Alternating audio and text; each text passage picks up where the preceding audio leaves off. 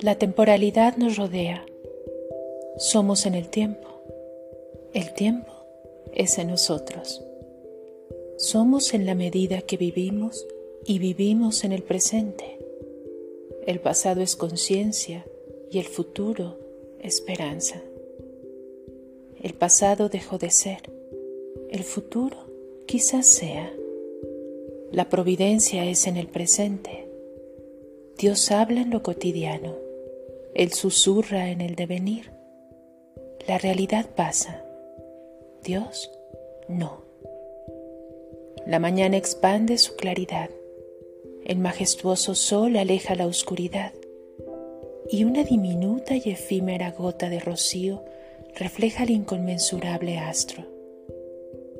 Lo pequeño contiene a un gigante. La realidad supera lo conocido. Lo verdadero es solo un fragmento de la verdad. Dios habla en lo sencillo y ordinario.